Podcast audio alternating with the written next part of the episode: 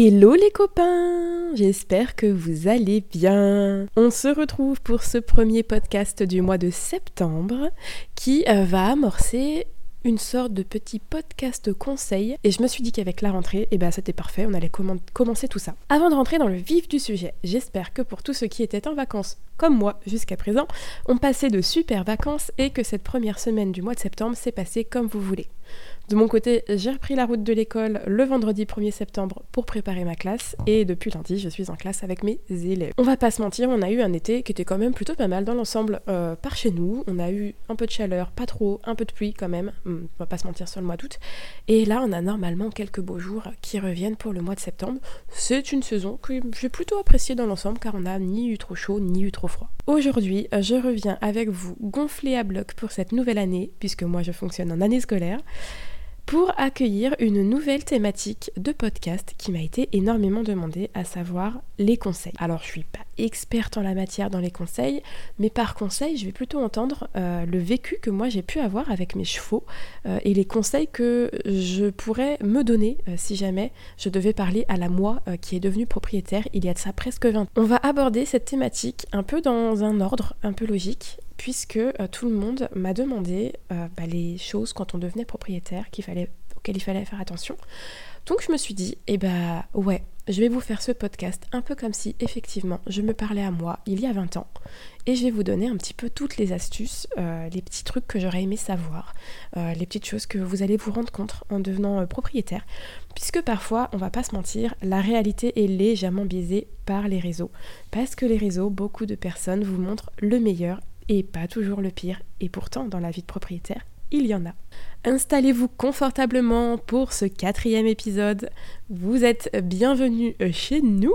Je suis Julie, alias Carna d'une cavalière sur les réseaux. Bienvenue dans ce nouvel épisode d'Entre cavalières.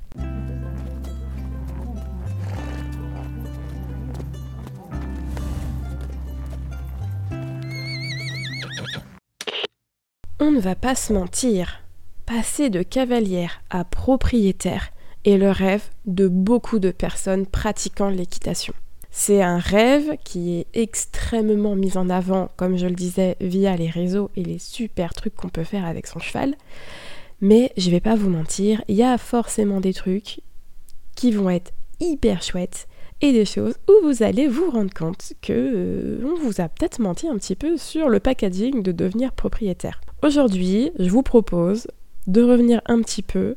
Euh, je sais pas comment je pourrais appeler ça, peut-être euh, pas les dix, les dix commandements du futur propriétaire, parce qu'il y en aura plus que 10 certainement, mais un petit peu les choses que ouais, j'aurais voulu savoir, comme je vous disais dans l'intro, et qui m'auraient peut-être évité de faire quelques erreurs. Je vous avoue qu'aujourd'hui je suis un peu sans filet, d'habitude j'écris énormément mes podcasts en avance, et en fait là j'ai juste écrit des idées sur des lignes.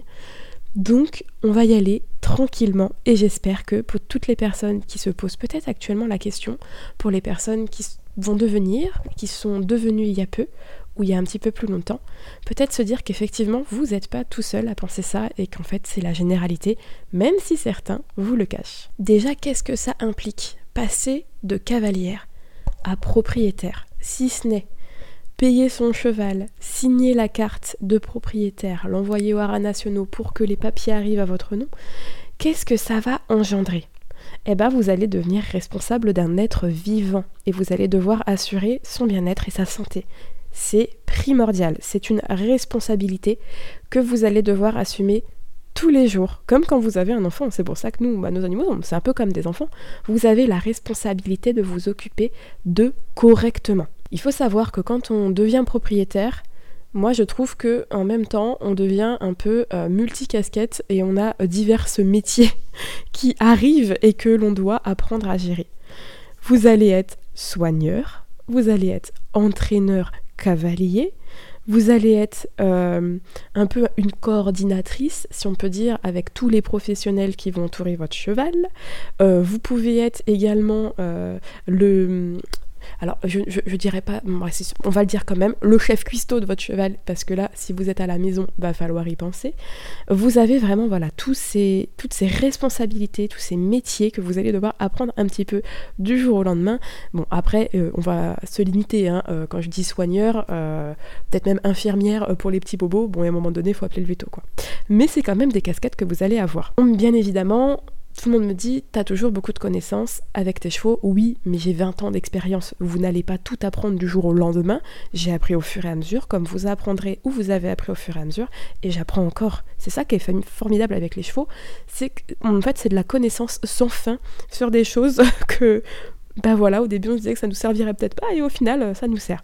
Donc c'est vraiment quelque chose de chouette de passer de cavalier à propriétaire, puisque euh, ça va nous apprendre plein de choses. On va créer des liens avec un cheval en particulier, et, ça, c'est vraiment un truc de, trop chouette.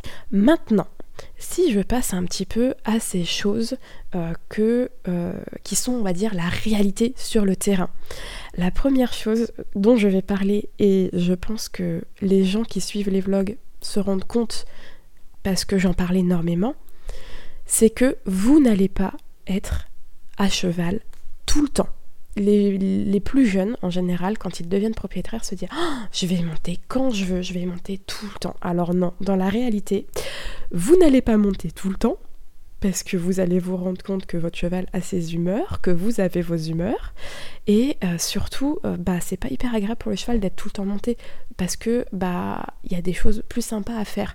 Donc il y en a qui disent ouais je vais faire ça, ça va être génial. Vous allez vous rendre compte que euh, non, vous allez passer plutôt 90% de votre pied à pied et 10% à cheval. Et ceux qui se mettent une pression sur le fait de devoir monter son cheval tous les jours ou très régulièrement, et non, vous n'êtes pas obligé de monter tous les jours ou très régulièrement pour entretenir la forme de votre cheval. C'est pas vrai du tout. Euh, lui, ça lui fait plaisir quand vous proposez d'autres choses. Le cheval, c'est un animal qui est très curieux quand même. Donc, faut vraiment varier les plaisirs et ne pas tout le temps venir pour monter dessus, vous coller une pression là-dessus. Ah non, ça sert à rien.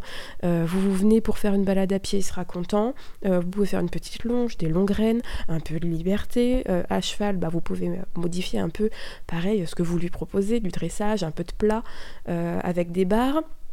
Euh, un petit peu de barre euh, niveau obstacle un peu plus haute plutôt que des barres au sol. Enfin voilà, vraiment, euh, il y a énormément d'activités qui vont faire travailler le physique de votre cheval et, qui vont bah, vous permettre de, ne pas tout le temps être à cheval pour ceux qui se mettent la, la pression et les autres, vous vous rendrez compte que bah non, on monte pas tout le temps.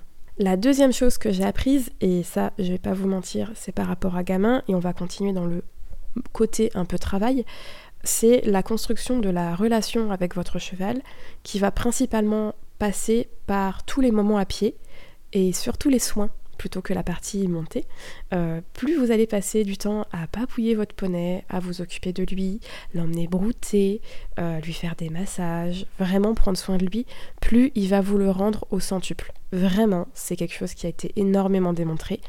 Si vous construisez une belle relation avec votre cheval pour le futur, passez énormément de temps à pied avec lui. Et quand vous sentez, si c'est un cheval qui aime bien le travail à pied, que c'est cool et ok pour lui, eh bah travaillez-le en liberté un petit peu aussi, il va pouvoir s'exprimer vers vous, vous allez pouvoir l'observer, apprendre comment votre cheval fonctionne euh, en le regardant, et c'est vraiment hyper plaisant de, voir son cheval s'exprimer de comprendre du coup s'il est bien, s'il y a peut-être des mal-être. Moi c'est comme ça que j'arrive à voir si l'ostéo doit passer en les voyant évoluer euh, surtout euh, en, face de moi plutôt que de monter dessus. Et, et ça va pas empêcher, même si votre cheval a un niveau de dressage avancé dans le travail monté, euh, de, bloquer tout ça. Au contraire, ça va vous permettre vraiment de développer cette relation qui est plus qu'importante. Et pour tout ce qui est mise en place euh, de respect, par exemple, et là je vous parle vraiment avec gamin, c'est vraiment ce que j'ai fait, euh, il connaissait rien du tout. j'ai passé énormément de temps à pied pour lui mettre entre guillemets les boutons de respect, les, les, bases, les, les déplacements des hanches, tout ça. Avant de passer monter. C'est-à-dire que gamin, avec un petit stick, euh, là où j'allais mettre mon talon au futur euh, exercices montés, euh, je lui apprenais qu'au contact à cet endroit-là, il fallait par exemple décaler les hanches. Tout ça, c'est des codes que vous allez mettre à pied qui vont vous rendre la tâche beaucoup plus facile monter. Alors si c'est un cheval qui est déjà bien avancé dans son dressage, qui a un peu de difficulté là-dessus, ça va vraiment vous l'affiner. Et pour un cheval dont l'éducation est à faire, comme j'ai fait avec gamin, ça va vous faciliter la tâche. Autre chose, surtout si vous partagez sur les réseaux, mais pas que, puisque dans les écuries on retrouve ça, quand vous allez vouloir monter votre cheval, faire des soins, essayer des choses, quoi que vous feriez, il y aura toujours quelqu'un pour vous dire que vous ne faites pas correctement les choses. Oui, je suis bien placée pour en parler. Effectivement, sur les réseaux, quand on s'expose, on a tout un tas de personnes, cavaliers pro, vétérinaires d'Instagram, bref, vous les connaissez, qui viennent te voir et te disent que tu fais pas comme il faut, il faut faire ça comme ça, faire comme ci, bref, tout un tas de conseils. Alors des fois qui sont très bienvenus, qui sont, on va dire, cohérents avec ce qu'il y a, et des fois pas du tout. voilà, il faut faire le tri entre les deux. Le plus important dans tout ça, ça reste euh, ce que votre cheval vous fait ressentir. Et au fur et à mesure des années, quand vous les avez un petit bout de temps maintenant, comme moi, vous connaissez votre cheval et de faire confiance à votre instinct. Et ça, on va y revenir, l'instinct, hmm, c'est vraiment hyper important. Avec toutes ces personnes qui vont vous pousser à vous dire que vous ne faites pas correctement, il y aura donc des moments de doute, Parfois même des moments de désespoir parce que vous allez être un petit peu perdu face à une situation comme moi je peux l'être en ce moment avec gamin, je vais pas vous mentir. Eh ben ça fait partie du lot de proprio. Hein. Euh, vous allez avoir donc des doutes, vous allez avoir des remises en question. Ça va pas toujours être facile, mais c'est la preuve que si vous vous remettez en question, vous évoluez dans votre pratique pour vous adapter au mieux à votre cheval. Et ça, il faut vous dire que c'est pas tout le monde qui en est capable et c'est un super comportement. Bon, je vous retrouve quelques heures plus tard pour aborder la suite de ce podcast. J'ai un petit garçon qui s'est réveillé très rapidement de sa sieste à cause d'un tracteur. Donc, je me repose. On est reparti. Point suivant. Le point suivant, c'est un point qui m'est très familier en ce moment, puisqu'on va parler de la charge mentale. La charge mentale, c'est le fait de vous mettre un poids et du stress par rapport à la gestion de votre cheval. On en entend de plus en plus parler euh, en ce qui concerne par exemple les parents. Euh, les parents qui ont une charge mentale très élevée parce que bah oui il y a des âges où bah, on est en surveillance H24 du petit. Euh, moi en ce moment bah, il apprend à, à marcher, il se déplace très bien à quatre pattes, il se met debout long des murs, long des meubles, enfin il est voilà pas loin de marcher tout court euh, et on est avec une charge mentale incroyable parce qu'on est obligé de tout le temps l'avoir sous surveillance en plus de faire les petites choses du quotidien. Donc c'est quand vraiment vous avez énormément de choses à penser et c'est pareil dans votre boulot. Votre boulot vous avez souvent beaucoup de charge mentale. Le truc c'est que au fur et à mesure qu'on se met des petites casquettes euh, comme moi je peux avoir, bah forcément on agrandit l'amplitude de cette charge mentale et c'est juste pas évident des fois de tout gérer et pas évident de se dire que des fois cette charge mentale, faut trouver des outils pour se l'alléger et il faut aussi lâcher prise. Et ça, le lâcher prise, on va revenir un peu après aussi, mais c'est hyper important de l'avoir quand on est propriétaire parce que sinon, euh, ça, vous allez pas tenir, ça va être un peu une soupape. On a une vie entre nos mains euh, quand on devient propriétaire d'un animal en général, mais là de son cheval. Et lorsque l'on réalise euh, que l'on a maintenant la vie d'un cheval entre nos mains. Euh, pour certains, c'est un, vrai coup de massue. Alors moi, je l'ai pas vraiment eu. Je pense que j'étais très bien entourée avec mes parents et du coup, je l'ai vécu en moindre parce que j'étais plus jeune. Mais j'ai des copines qui ont été propriétaires euh, il y a de ça deux à trois ans ou plus récemment. Et euh, bah, ça leur a fait vraiment un gros coup de massue derrière la tête de se dire Ouah, mais en fait, maintenant, je suis complètement responsable de cet animal. Et si en plus vous récupérez un cheval qui a déjà des petits bobos, des petits tracas, ça peut être d'autant plus énorme en charge mentale et ça peut vous paraître insurmontable. Alors je vous rassure tout de suite, hein, rien n'est insurmontable dans la vie, on arrive à trouver des solutions. Euh, l'une des solutions, comme je vous le disais, c'est d'accepter euh, bah, qu'on ne peut pas être maître de tout, qu'il faut lâcher prise. C'est une très grande stressée de la vie euh, qui n'aime pas du tout l'imprévu et qui a énormément de mal à lâcher prise sur certaines choses qui vous le dit. Mais c'est vrai, il faut lâcher prise. Il y a des jours, vous, si vous n'avez pas envie de monter, comme je vous disais tout à l'heure, vous prenez pas la tête, vous montez pas, c'est pas grave. Le cheval il fera pas de travail, bah, voilà, c'est pas très très grave. Hein. Si c'est un, cheval qui vit dehors, Alors, je vous, avoue, que si c'est comme les miens, il attend pas spécialement sa sortie et il va pas mourir. Si c'est un cheval qui est en box, bon, on peut avoir un peu plus de remords, bah c'est pas grave, on sort euh, brouté, on l'emmène en main, et ce sera très très bien déjà. Mais il faut vraiment accepter que voilà, euh, les cavaliers parfaits, ça n'existe pas, euh, que tout seul, c'est pas toujours évident, qu'il faut savoir aussi de temps en temps donner un peu la responsabilité à quelqu'un d'autre sur un point ou un, autre pour, s'alléger un petit peu, et aussi se respecter et prendre du temps pour soi cavalier. Et ça, c'est vraiment hyper important. Un autre point sur lequel je vais revenir et que je n'ai su que très tardivement, puisque c'est quelque chose qui s'est énormément développé ces dernières années, c'est que il est essentiel d'avoir un équipement adapté à votre cheval. Et quand je dis à votre cheval, c'est que si vous avez plusieurs chevaux comme moi par exemple, eh ben, il y a certains équipements qui vont aller à l'un et pas à l'autre, et il y a certains équipements qui ne se passent pas d'un cheval à un autre. C'est quelque chose qui se développe un peu ces dernières années, mais qui est parfois, je trouve, pas encore euh, totalement développé, dans le sens où je vois par exemple énormément de cavaliers de club mettre leur amortisseur personnel euh, au cheval qu'ils montent chaque semaine, qui n'est pas tout le temps le même cheval, alors que, et je ne l'ai appris qu'il y a 4 ans, un amortisseur, c'est quelque chose qui est propre à un cheval. Parce qu'au fur et à mesure que vous l'utilisez, et c'est vrai que c'est logique, il va compenser, si le cheval en a besoin, les, soucis de dos de votre cheval, de physique, de morpho, pour pouvoir au final après bien les combler et que ça travaille dans le bon sens et que tout se passe bien. Bah, évidemment que si de semaine à semaine vous changez de cheval et que vous mettez jamais l'amortisseur sur le même cheval, bah c'est un peu un, pansement qu'on met euh, sur un tuyau d'eau qu'à une fuite quoi. Donc euh, concrètement ça sert à rien et en plus on peut causer plus de mal que de bien. Tout ce qui est saddle fitter et beat fitter, ça se dégage en ce moment énormément sur les réseaux parce qu'on parle de plus en plus de bien-être des chevaux et ça c'est super. Mais il y a toujours ce petit côté un peu extrémiste, un peu touchy euh, qui traîne sur les réseaux. Euh, à savoir euh, par exemple le combat sans mort et avec mort, alors que l'un ou l'autre, si on a une main de tyran, on arrache la bouche de son cheval ou on lui pète le chanfrein. Ça c'est par exemple une des choses qui revient beaucoup. Donc il est essentiel de trouver votre cheval ce qui va lui convenir et ce qui ne va pas lui convenir. Moi j'ai deux exemples très concrets à la maison. Enzo est un cheval qui est adorable, vraiment, c'est le bon papy euh, par excellence, même quand il était plus jeune. Par contre, il a un fort caractère têtu et il est très grégaire. Ce qui fait que quand Enzo a peur, Enzo a peur. Donc il peut y avoir l'humain, l'humain il s'en fiche, il tracera tout droit.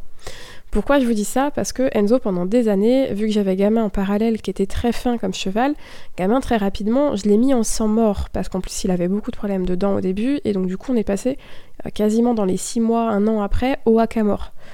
J'ai voulu faire la même chose avec Enzo en passant par le haka-mort et le licol et je m'en suis littéralement mordu les doigts puisque j'ai frôlé l'accident deux fois.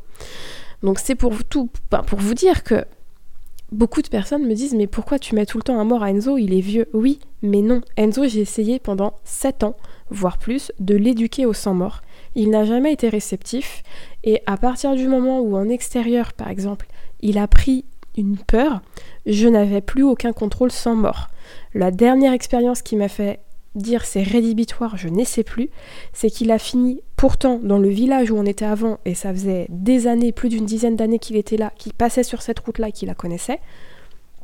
Il a eu peur d'un chien qu'il a déjà vu, qui a sauté au grillage et d'une voiture qui a fait l'andouille. Le gamin a accéléré quand il nous a vus. Enzo a remonté toute la rue plein cul. J'étais en licole accru. J'ai vu ma vie défiler. Mon frère qui était avec moi à pied, il s'est dit je vais les retrouver euh, éclaté par une voiture, sachant qu'on a passé une intersection, on a de la chance, dans l'autre sens il y a un stop, donc les voitures s'arrêtent.